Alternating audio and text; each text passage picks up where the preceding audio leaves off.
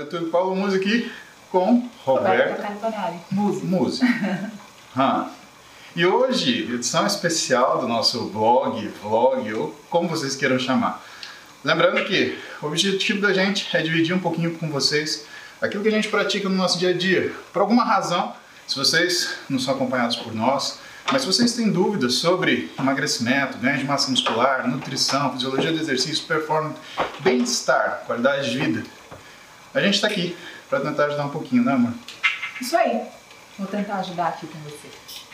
Beta está aqui hoje comigo. A gente vai responder as lives do Instagram e hoje é muito especial, domingo, né? É um dia que a gente sempre conta uma história. Então vamos ver o que, que tem o pessoal aqui de dúvida para a gente começar a conversar. Sempre acima de 120 batimentos por minuto para a gente fazer o nosso card diário. Então acompanha a gente. Usa as lives para você fazer card também e aí conseguir melhorar um pouquinho também sua qualidade de vida e sua saúde. Se você não gostar de alguma coisa, coloca nos comentários para a gente poder saber o que você não gostou. Isso ajuda a gente, de verdade. E claro, se você chegou até aqui, clica no inscrever-se, liga as notificações, acompanha a gente, todos os views e os, os as inscrições elas servem para a gente saber o nível de interação que a gente tem. Quanto mais interação, mais material a gente destina para vocês. E assim a nossa rede vai crescendo, beleza? Tá É, eu tô. Tá youtuber ele. Aprendi com o Roberto Carbonari. Eu não sei nem falar isso tudo que você falou. O quê? Eu não sei nem onde que é. Que clica Eu vou mandar puxar. Pessoal, procura aí. Pautas Roberta Carbonari É verdade, no Snapchat. Eu tive. Procura isso. Vocês vão ver que mulher. Mas tudo bem. Tudo bem. Tá muito elevado esse YouTube. Você sabe que eu descobri que você tem um truque. Qual? Você mantém a mesma cadência aqui da perna pra não cansar na hora de falar. Ontem eu tava que nem retardada, fazendo um monte de coisa rápido, que nem tonta. Amor, eu acho que seria legal a gente falar sobre essa questão de publicação, o que, que impactou na sua vida. O que, que, acha, o que, que você acha? Começar por aí? Vamos? Então tá bom. Vamos começar por aqui sobre impacto na nossa vida, daquilo que a gente estuda e como que a gente organiza isso daí. Bom, pessoal, lembrando que live de domingo sempre tem uma história, sempre tem um bate-papo. Então, vamos responder uma perguntinha de relacionada à parte científica e depois a gente responde uma de história, tá bom? Bora lá. Quer começar? Então, ele pergunta sobre um- uma publicação que mais impactou a nossa vida. Isso. Eu acho que dá pra gente amplificar isso daí e de repente falar sobre uma publicação ou alguma coisa que a gente tenha estudado que tenha mudado a nossa forma de pensar. Boa, quer começar você? São coisas que cada um tem a sua, né? Ah, eu acho que você é muito mais interessante. Então eu vou falar a minha que é rapidinho e aí você conta a sua. Tá. Porque na verdade, o que, que eu percebo também? Existiu na sua carreira uma modificação da área de exatas para a área de humanas e alguma coisa mexeu com você durante a faculdade e você falou: é isso que eu vou fazer o resto da minha vida. Certo? Na faculdade de nutrição, você fala? Isso. E é isso que eu acho que vai ser muito legal que o Ítalo vai querer ouvir. Tá bom. Bom, Ítalo, para mim, o que modificou a maneira de eu ver as coisas foi perceber que a boa saúde era uma coisa que tinha que ser cultivada. Sendo assim, você não tem simplesmente por viver uma condição de saúde melhorada. Você vai ter no máximo uma condição de vida que tenha uma uma é, demonstração do que é o seu potencial genético dentro daquilo que é a sua capacidade.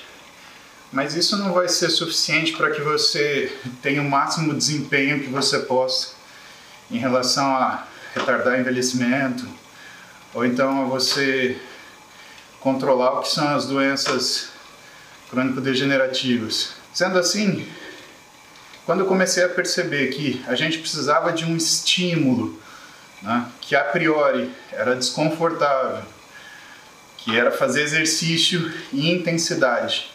Para que nosso corpo mudasse, eu comecei a entender a importância do exercício para minha vida, que antes era um objetivo simplesmente estético, esportivo, que era fazer musculação. Quando eu vi que a musculação ela modificaria inclusive a capacidade de eu realizar as coisas que eu gosto de fazer, aí meu amigo, minha vida em relação à profissão, ela mudou completamente, porque antes algo que eu recomendava como uma coisa secundária para a vida para a pessoa, eu comecei a recomendar, recomendar como uma forma primária.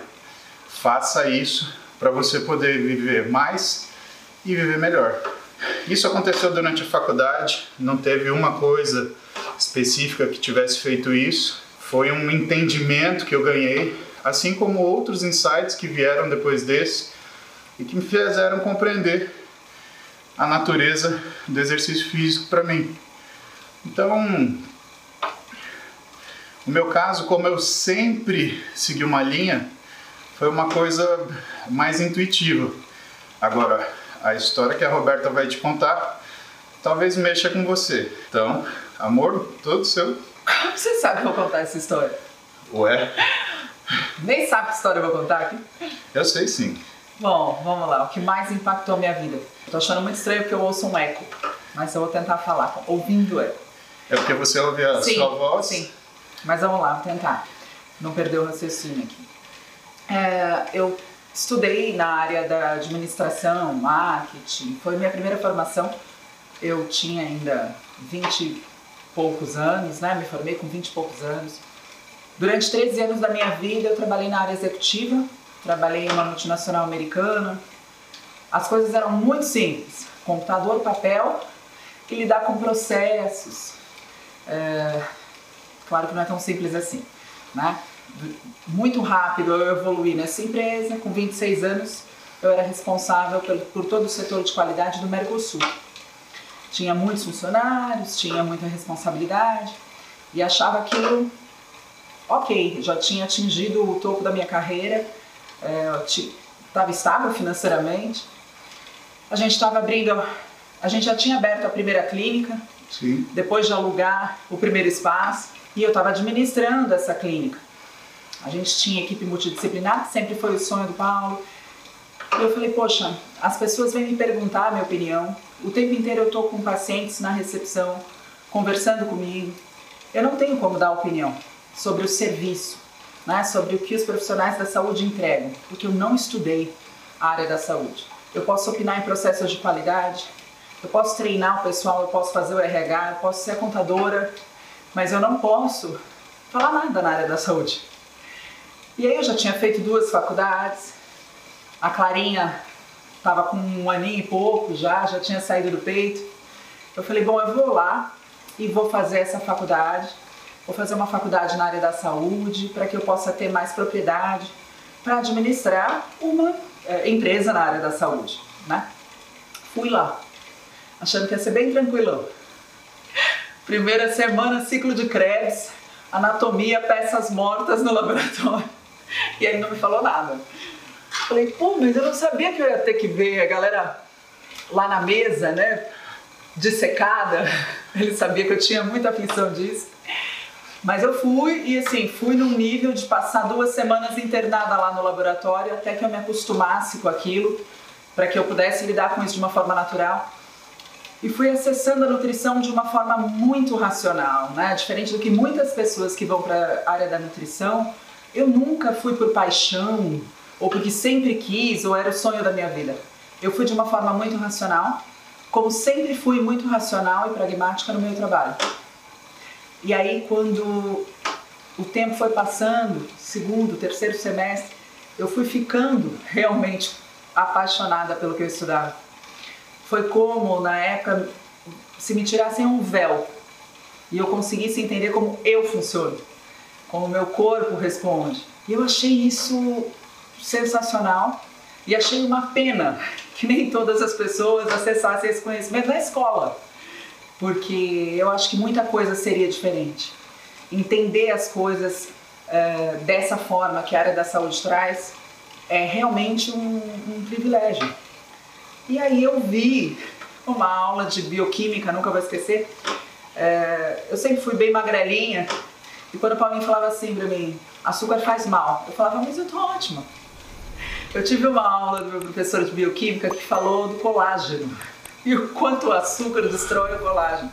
Cheguei em casa e falei pra ele, cara, por que, que você nunca me falou isso? Você não precisava me falar de comer, engordar, isso, isso pra mim não é um problema. Mas perder colágeno? Ninguém vai querer perder colágeno.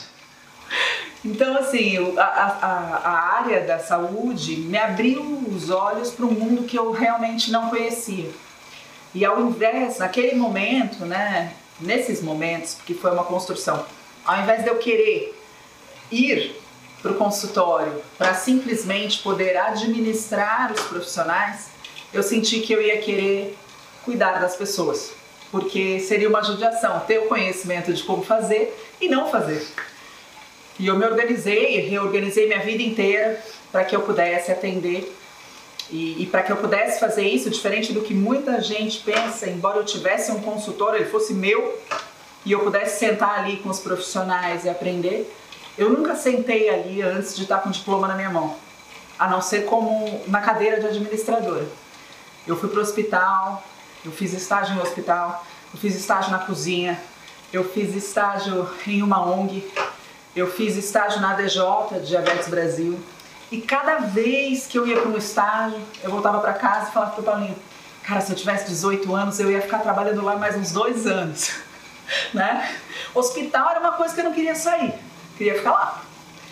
E foi isso. Acho que o contato com, com a área da saúde foi o conhecimento realmente que mais mudou a minha vida.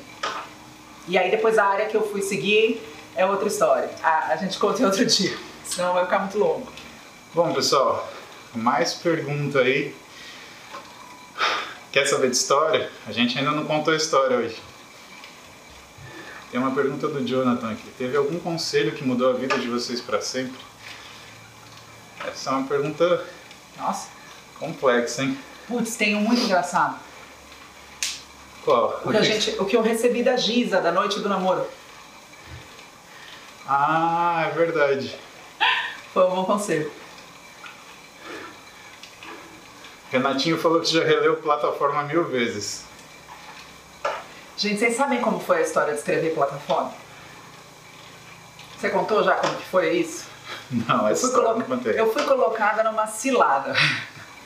Eu cheguei em casa, tinha um estúdio montado na minha varanda e um pessoal gravando. O Paulo pegou e falou assim: Olha, você vai sentar aqui um minutinho, só vão fazer umas perguntas para vocês, para você. E quando eu sentei, eu achei que eu me perguntar alguma coisa profissional, sei lá. Era para eu contar toda a minha história com o Paulo. Chorei que nem louca. Tinha acabado de chegar, sei lá da onde, de cara lavada, sentei para gravar. E aí uma editora entrou em contato com a gente. Depois que assistiu esse vídeo, falando que tinha escrito tudo que a gente tinha falado e que queria transformar isso num romance. Foi muito legal. Bom, mas conta a história de quanto tempo a gente demorou para fazer esse romance, porque foram mais de 100 páginas escritas, de 160, né? Acho que foram 190, quase 200, né? Quase 200 Quase páginas. Demorou. Demorou porque a gente tinha que encaixar é, essa escrita, né, no meio da vida corrida. E a gente escrevia e chorava. e parava. Na verdade, não demorou, a gente escreveu rápido pra caramba. A gente Rápido, escreveu em claro. coisa de tipo dois meses a gente escreveu. Sim, E o plataforma, ele, além de ter sido escrito em dois meses, a gente escrevia e lia. Porque eu escrevia um capítulo, você lia e escrevia. Ah. Você escrevia um capítulo, eu lia e escrevia. sim. Porque a história da Plataforma 11 é a nossa história, só que eu contando do meu jeito e a Roberta contando do jeito dela. Sim. Então vocês veem o mesmo corte no tempo, com a visão minha e dela. Isso que foi o Plataforma. E a gente escreveu em tempo recorde, na verdade, né, amor? É, eu, eu digo assim que demorou pra sair o livro, né? Porque até a gente receber o que a editora tinha feito, a gente escrever, a gente transformar isso realmente numa obra, demorou. Demorou acho que um ano. Mas a parte que a gente tinha que escrever foi rápida. Até porque a gente tinha muita coisa, é. né? Já escrita em algum lugar. Na época não existia o WhatsApp, a gente escrevia carta um é. pro outro. Então tinha muita coisa lá para construir, né? E aí eu acho que dá para pegar, para a gente responder essa pergunta da história nossa, né? Dá para a gente fazer um, um mix da resposta, que é a pergunta do, da Neurotrip, como que eu pedi a Roberto em casamento, a pergunta que fizeram que eu não consegui carregar, que sobre a, o melhor conselho que a gente teve ou alguma coisa que a gente ouviu, que vem a história da Gisela. Sim. E vem o que é a percepção de vocês do que é a vida de um casal, pessoal. Que tem ideias diferentes, opiniões diferentes, formas diferentes de ver a vida, mas o amor é imponderável, né? Então, você não explica o amor, não, não tem equação. Se tivesse, tenho certeza que muita gente queria copiar a equação, mas é uma coisa que você sente e que você tem que vivenciar essa experiência até você perceber que aquilo te completa. Mas eu pedi a Roberta em casamento duas vezes. Três. Três? Três. Não, foi uma em Marília, foi uma no, no Rio, Rio, de Janeiro. E uma assinando o papel do contrato do apartamento. Isso não foi um pedido de casamento, é, foi... foi uma exigência de casamento. é verdade. Isso é diferente. Vamos começar pela última então. A última. A gente ia formar nosso apartamento e nossa clínica atual. E numa sala com meia dúzia de advogado e um contrato desse tamanho, eu olhei o meu nome e olhei o da minha esposa, mas que é minha sócia, Roberta, Carbon... Roberta Montini Carbonari. Eu olhei para aquele papel, aí eu fiquei pensando assim: eu não sou filho de chocadeira. Ai, que horror falar um negócio desse. Que coisa é essa? Que mané Roberta Montini Carbonari. Depois eu fiquei pensando naquelas palavras que tem, né? Que... Não foi isso. Foi sim. A pior coisa para ele foi na hora de escrever qual era a situação dele. tipo, casado, solteiro. Ele tem que escrever ou solteiro ou amaziado. União Eu, estável. Cara, amaziado. Vai amaziar. Ah, desculpa, amor. Não, não, não. Não vai falar. Minha galera tá toda aqui, ó. Não vai ser. Não, não vai. Amaziado é. Não. A verdade é que ele ficou muito triste de fazer beicinho na hora de assinar o contrato. Fiquei mal. Aquela hora deu ruim. E eu sou muito desapegada dessas coisas. Eu e não. aí ele, ele parou a reunião com todo mundo da construtora. Falou, escuta, tem um negócio muito sério aqui, eu, eu, eu tenho uma condição para assinar tudo isso. E eu já tinha falado para ele do contrato, ele já tinha lido o contrato do, das salas em casa, do, do apartamento, enfim, já estava tudo certo. O pai dele estava no lugar, na construtora com a gente. Aí ele vira e fala: Eu só assino esses papéis se a Roberta casar comigo de papel passado, na igreja, entrar de noiva e mudar o nome. E mudar o nome. Olha que absurdo! Olha que absurdo! Como assim absurdo? Não tem absurdo algumas, nenhum nisso. Algumas pessoas podem dizer que isso é um comportamento machista. Não foi. Veio do mais profundo amor e vontade de ter aquela coisa de me ver entrar na igreja, de, de falar que eu sou a senhora música. Ele é antigo, gente. Ele se apresentou para mim usando a palavra satisfação. De novo essa história, né? Mas foi assim, quando eu falei, e aí, tudo bom? Ah. Você respondeu satisfação. Falei, esse homem nasceu em 1908. Mas quando eu vi Roberta Montini Carbonari, ele faltava música, me deu um negócio na garganta, assim, eu nasci nessa porra aqui de jeito nenhum. e foi assim que a gente casou para comemorar 10 anos de casado. Porque a gente casou em Vegas também. Exatamente. Porque foi o que a gente podia. A gente gastou 500 dólares, que é o que a gente tinha. 70 dólares. Não, 70 foi o documento na prefeitura ah, é verdade, de Las Vegas. Verdade. É isso mesmo. A gente é casado nos Estados Unidos. É, real, burou. Verdade. E vamos, estamos indo de trás para frente, né? O segundo pedido de casamento foi numa Sports Nutrition. Foi numa feira. A gente estava no Rio de Janeiro. Antes do Arnold Classics. É, não existia ainda. Arnold. Não existia Arnold, foi. Você deu uma palestra. Rodolfo fez um. Tava concombinado com você. Tava. Ele que levou a aliança. O Rodolfo levou a aliança. E aí, gente. E aí, ele foi padrinho em Vegas, né? Verdade. Depois. É, e aí você, no fim de uma palestra, começa a falar alguma coisa e eu não entendendo nada, falando, gente, ele saiu completamente do tema. Porque o Paulo era muito tímido para palestrar, então ele palestrava muito olhando para mim. E eu, ouvindo ele falar, minha vontade era de fazer assim, ó, né? Que ele tinha saído completamente do, do tema da palestra. Mas era tudo combinado já, entendeu? E aí no final ele ajoelhou e, e me entregou a aliança. Menininho final- romântico. O final da palestra era sobre performance. E o que eu falei de performance? O que, que é a, a melhor recompensa do campeão do que encontrar o seu prêmio no, mês de, no meio de 6 bilhões de pessoas? Eu encontrei. Tá aqui. Ah, Isso é performance. é o primeiro em 6 bilhões, pô. Você acha que isso é pouca coisa? E a primeira vez que eu pedi ela em casamento, eu tinha 18 anos, a gente estava em Marília e foi a primeira vez que a gente ficou sozinho, sozinho de verdade. A gente estava na casa da minha mãe e eu olhei aquela. A Roberta já era uma mulher, né? apesar de ter 17 anos.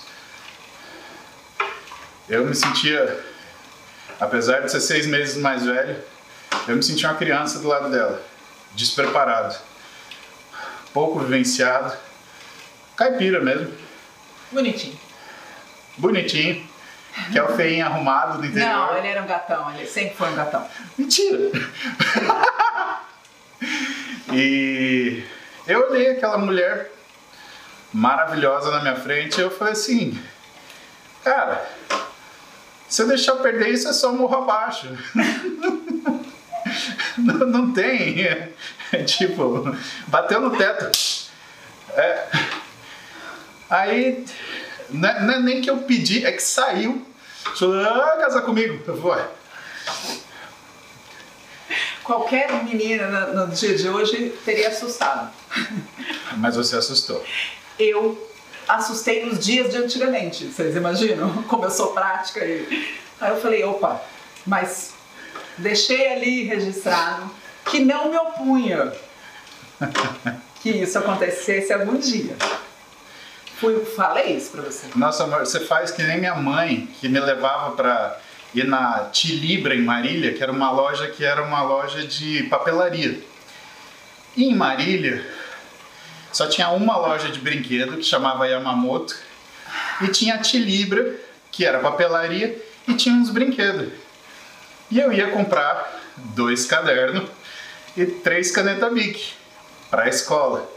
E aí eu vi aqueles brinquedos assim, e aí, mãe, compra pra mim. Aí ela pegava na minha mãozinha e falava assim: depois, filho, depois a gente passa aqui. Ela fez isso comigo pra casar, velho. Você tem noção? Gente, eu tinha 17 anos. Ele ele estava estudando para ser médico, para passar na faculdade. Imagina, na cabeça dele, daria tudo certo se eu saísse de São Paulo, fosse morar em Marília, na casa da mãe dele, sustentada por meu querido sogro, enquanto ele fazia 10 anos de medicina. Ó, não tem, não tem conexão essa história. Ainda Acho que bem que tem. foi diferente, porque a gente garantiu que desse certo. Quando a gente se reencontrou, eu já era uma mulher independente, dona de mim, minha vida estava completamente estabilizada e você era um estudante, morando numa república, coisa mais linda. E eu pude o quê? Te acolher, casar com você. Foi o momento certo. Você me deve 10 anos. Não me joga essa minha interessa. cara há muito tempo. Mais de 10 anos. Não, não foi mais de 10 anos, não, não te devo nada. Não, eu te jogo na cara há mais de 10 anos, mas deve É 10 verdade. anos. Há mais de 10 anos ele me joga isso na cara. E aí vem a história da Gisela. Numa sexta-feira, fomos Giza é uma mulher extremamente elegante, fina. Aí sentamos para comer, ela pediu um champanhe e falou assim pra mim: Querida, deixa eu te falar uma coisa. Eu e Carlão fazemos isso há mais de 25 anos. Falei: Isso o quê? Toda sexta-feira eu me arrumo como se eu fosse encontrar com ele pela primeira vez. E ele se arruma como se ele quisesse me impressionar pela primeira vez. E a gente sai. A gente vai para um lugar onde a gente não conhece nada nem ninguém, mas a gente vai para um lugar onde a gente pode ser só a gente. E eles têm filhos, empresa também juntos. E lá a gente não fala de filho, a gente não fala de empresa, a gente não fala de trabalho. Lá a gente só fala sobre a gente para a gente, para lembrar do quanto a gente se acha interessante, do quanto a gente se ama e como era bom quando, quando tudo isso começou. Porque meu marido chega em casa todo dia e me vê de roupa de ginástica, de rococó no cabelo, tentando dar conta das crianças, da vida, da casa. E ele não tem mais a chance de me ver como aquela mulher que ele me via antes de eu ter tantas funções. E de sexta-feira é assim que ele me vê. E foi muito legal ouvir isso de uma mulher de quase 60 anos. Na época. Com um casamento extremamente feliz, o que parece até uma lenda hoje em Sim. dia, né? Casamento é algo quase demodê, né? Não tá na moda. E, e eu queria que o meu casamento fosse feliz e duradouro como o deles, porque eu amo o Paulo. E tenho certeza que quero ficar com ele para sempre. Tá vendo? Tô recompensando os 10 anos que eu deixei ele triste. Mas é a pura verdade. Eu quero mesmo. E aí. Uh, eu, falei pra ele. Eu falei pra ele, falei, olha, amor, eu recebi hoje o melhor conselho que uma mulher já me deu. E eu acho que a gente podia colocar em prática. E foi aí que surgiu a cesta do namoro. As pessoas achavam que era porque a gente só namorava de sexta, mas não é. A verdade Porra, é que... não dá, né? Opa, tem criança que me segue. A verdade é que de sexta-feira, a carinha dele. De sexta, é, tem criança. De sexta-feira, a gente saía e a gente era só a gente. E isso foi muito legal. Aconselho, recomendo. Obrigada, Giza. Você acha que muita gente é infeliz no relacionamento? Casamento, namoro, não importa. Porque passa a ter funções em vez de viver o momento. Então, casamento, por exemplo, a pessoa vira sócia da pessoa na vida. Uhum. E aquilo fica solidificado de um jeito que, primeiro, todas as responsabilidades e funções, e isso esmaga o tempo que a pessoa tem livre para se apaixonar, para curtir, que era o que acontecia antes. Porque antes cada um é responsável pela sua vida. Quando junta, crescimento maior, mas problemas maiores. Você sabe o que eu acho? Tem uma frase que eu sempre falo. O distanciamento é a chave da admiração. O que é ter fã, ter tiete? Essas pessoas não te conhecem. Elas não sabem quem você é. Elas conseguem assistir um recorte da sua vida. E nesse recorte, você tem a capacidade de se moldar de acordo com o que você quer que as pessoas vejam. Isso é impossível no dia a dia. Você é um ser humano com emoções, vai errar, vai acertar, vai ser chato, vai ser legal, vai ser insuportável, vai fazer o. Não, não é você, eu não estou falando de você. Ele é sentido, ele é de câncer. Não é de você, você é perfeito, meu amor. Todo tempo, 100% do tempo. Mas que, a verdade que isso é que... soa uma mentira redonda? Sabe? A verdade é que as pessoas são assim. Né? Ninguém é perfeito, sábio o tempo inteiro, ponderado o tempo todo. Ninguém é. Só que quando você está distante o suficiente para ver só esses momentos, existe um romance a respeito da, daquilo. Né? Isso é romance. Por isso que eu falo que paixão é uma maravilha. Toda pessoa apaixonada vai achar aquela outra pessoa a melhor pessoa do mundo. Ela ainda está distante o sufici suficiente, ela ainda romantiza essa situação. E eu prefiro o amor à paixão. A paixão ela é legal, mas o amor ele é para sempre, né? Porque a partir do momento que você realmente conhece aquela pessoa e tem que perdoá-la todos os dias, várias vezes ao dia, aí você ama, né? Não é que você está apaixonado ou não é que aquilo é conveniente ou confortável, porque amar alguém que é perfeito o tempo todo, correto o tempo todo e é te fácil. faz tudo o que você quer e precisa o tempo todo, é bem fácil. Nem me parece amor. Nem me parece verdadeiro, na verdade. Nem me parece. Me parece, nossa, melhor eu manter essa pessoa por perto porque ela é super conveniente para mim. Eu tenho tudo que eu quero, do jeito que eu gosto e não dá. Então, quando você casa, você tem que aprender a lidar com essa maturidade de entender que assim como você não se dava bem com a sua mãe todos os dias, seu irmão todos os dias, a nova pessoa com quem você vai ter que aprender a fazer isso é o amor da sua vida. Nossa, isso foi genial. Porque eu vejo que as pessoas elas têm uma expectativa de não ter nenhuma frustração. Não, Sim. só vou casar com uma pessoa que for perfeita. Mas, porra. Não existe, né? Nem que ela nem casasse ela. com ela mesma. Isso, nem ela. Nem ela.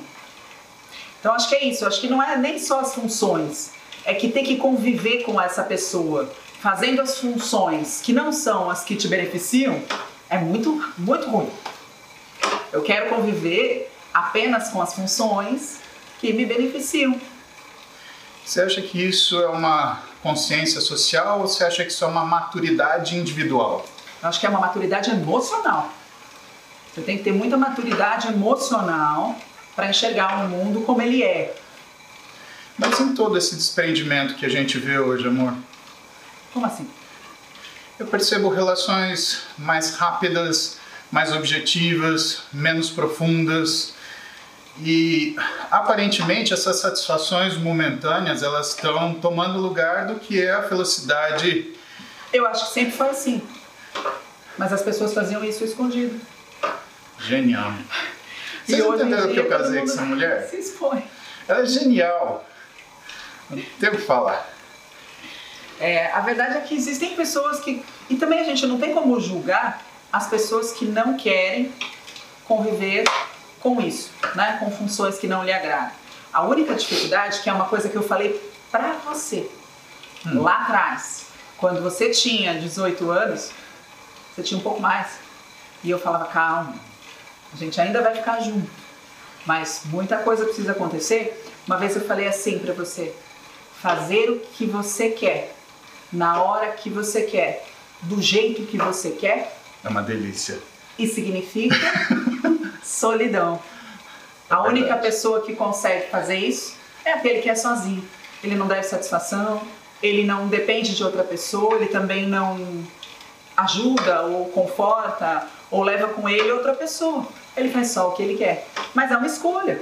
Tem pessoas que conseguem ser felizes assim. Né? Eu não. Eu paguei eu uma conta. Eu gosto de gente, família, eu gosto da galera. Eu paguei uma conta, 10 aninhos. Não, tadinho. Eu não tive, não foi uma vingança. eu juro. Foi só, não, gente, eu vou explicar isso para não ficar parecendo que eu fiquei dando olé num homem desse, não foi isso. Na verdade, com 18 anos, eu tive que trabalhar me sustentar, ajudar minha mãe no sustento da casa, do meu irmão que tinha 13 anos. Eu fui ser comissária para me sustentar, para poder guardar dinheiro para fazer faculdade. Eu tinha entrado numa faculdade pública, era integral, eu não podia cursar, porque eu não podia deixar de trabalhar, não tinha que pagar minha faculdade ou minha condução, meu, não tinha. Não tinha essa opção. Eu tinha obrigações financeiras. E eu tinha, eu não, eu não ia aceitar dentro de mim não estudar, não ter uma carreira. Eu tinha esse sonho e eu acho que toda mulher tem que ter, na verdade, a chance de percorrer esse sonho, né? Então não dava para eu ir ficar em Marília esperando ele se formar 10 anos e aí a gente ser feliz para sempre, né? Não dá para ter uma visão tão romântica da vida como acontece nos desenhos. Isso custa um preço muito alto. Eu também senti saudade, eu também sofri sem ele, tudo isso aconteceu.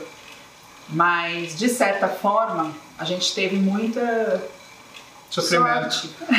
Pra caralho. A gente se reencontrou, a gente pôde se reencontrar. Tentaram me matar. Fizeram uma um Isso rolo na minha vida. se relacionar com pessoas erradas durante um Meu período Deus que do você céu. não consegue esperar. A verdade é que a gente teve a chance de viver tudo isso. E eu acho que isso foi super importante. Mas eu precisava se quase morrer, sabe? Você Isso. arriscou minha vida. Não, eu não. As Ah. suas escolhas foram suas escolhas, sem mim. Longe do meu domínio. Como, que é? Como era com a música? Isso foi um clichê. Eu não gosto disso. Hum. A verdade é que a gente viveu o que a gente tinha que viver e a gente se reencontrou. E ainda bem, porque a gente se reencontrou muito mais maduro, conhecendo o que não é ter a gente. E aí quando a gente teve a gente, o valor foi outro. Mas a gente estava falando isso pelo fato de fazer o que quer, na hora que quer, do jeito que quer, é ser sozinho. E realmente existem mais pessoas hoje que pretendem ser sozinhas. Tá muito difícil, né? A vida em sociedade, a vida em conjunto. Eu acho que o ser humano ele é egoísta por natureza. Mas a gente tem vivido um, um período na história em que esse egoísmo tem sido até valorizado, Sim, é isso que me assusta. né? É, e eu acho que precisa cada um olhar para si e ver né? É, ah, você tem que chegar no, so, no topo, ser a me- sua melhor versão e ninguém pode te impedir, ninguém. Eu acho que a gente tem que olhar com calma algumas coisas, colocar um pouco o pé no chão e entender também que a gente nunca, na história da civilização, chegou em algum lugar sozinho. É muito triste que eu vou te falar. Ai meu Deus. Mas A eu acho que que. Eu acho que eu aprendi a te amar mesmo quando eu fiquei sem você. Tá vendo? Porque eu te amei sozinho. Então eu te amei independente, inclusive, da tua presença. Sim. Mas doeu, viu? Tadinho. Porra! Eu tô recompensando. Ó, ó. Eu tô. Isso vai te custar muita noite, querida. Por isso que eu falei que eu vou viver uma vida com você. Ah, uma é pouco. Pecadinho. Nossa, eu fiquei triste agora. Não, meu amor, a gente já tá junto. Já tá resolvido. Eu sou de câncer, calma. Deixa passar. Ele revive. No- na hora. Então, estamos aqui, ó. Bike, domingão. tá- Ficou tudo bem no final. Que aliás, eu vou te falar, tenho que te agradecer muito. Isso pra mim é um puta presente de aniversário. Por quê? Você treinou comigo, que é o meu sonho. Você ficou conversando comigo, que é a segunda coisa que eu mais gosto de fazer. E você fez uma live comigo, que eu te peço pra caralho, e você Olha faz com todo mundo e não faz uma live comigo. Pensa numa pessoa sentida, gente. Ele quer que eu faça uma live com ele de dentro da minha casa. Eu não posso acreditar. Teve uma semana que eu fiz uma live em seguida da outra, com todo mundo que me pediu.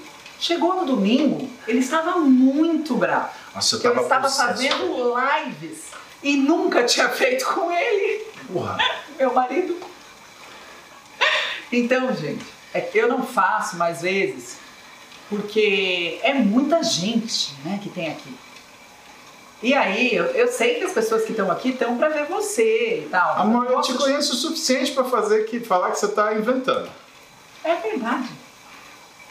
A verdade é que eu não quero invadir o seu espaço, eu quero que você tenha esse espaço. Eu quero que você invada o meu espaço. Eu quero você dona do meu espaço. Eu quero que você pegue meu espaço e ande pelada no meu espaço, pra frente, pra Amor, trás.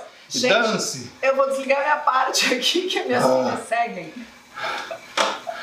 A verdade, pessoal, é que é um prazer estar aqui com vocês.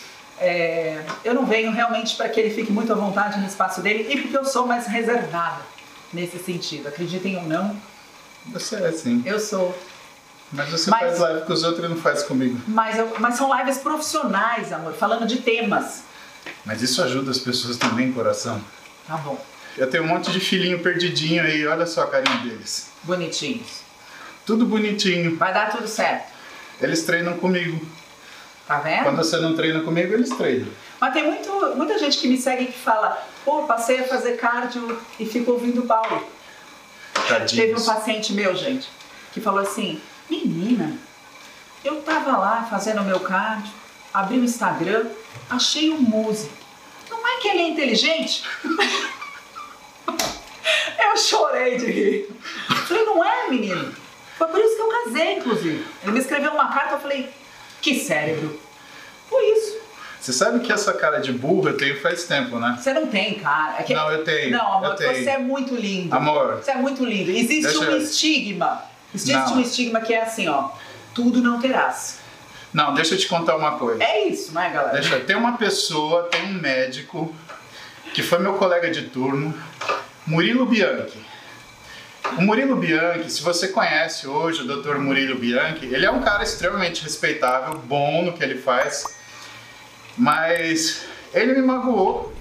Eu estava no segundo ano, a gente estava fazendo trabalho de farmácia. E aí, sentado na Biblac, estava o nosso grupo ali, e ele, a gente está discutindo funcionamento de, o que, era mesmo?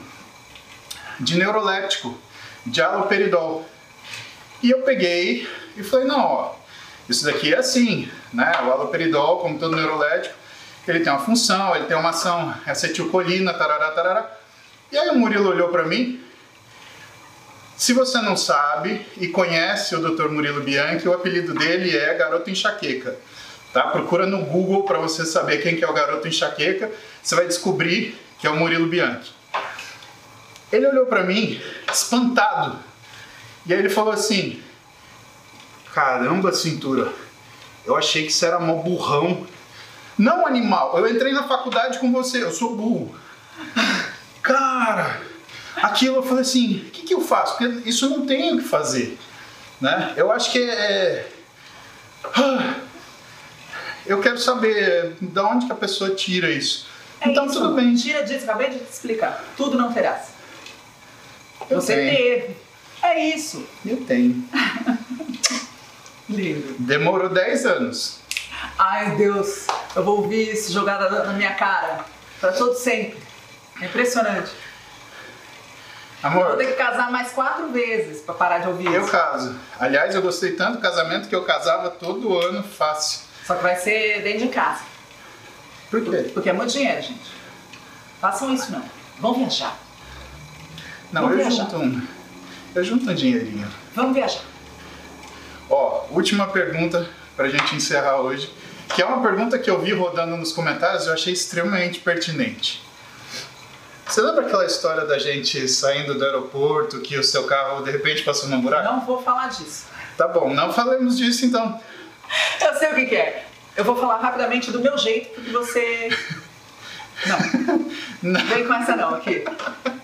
não tem a ver Eu com fui aquilo. buscar ele no aeroporto.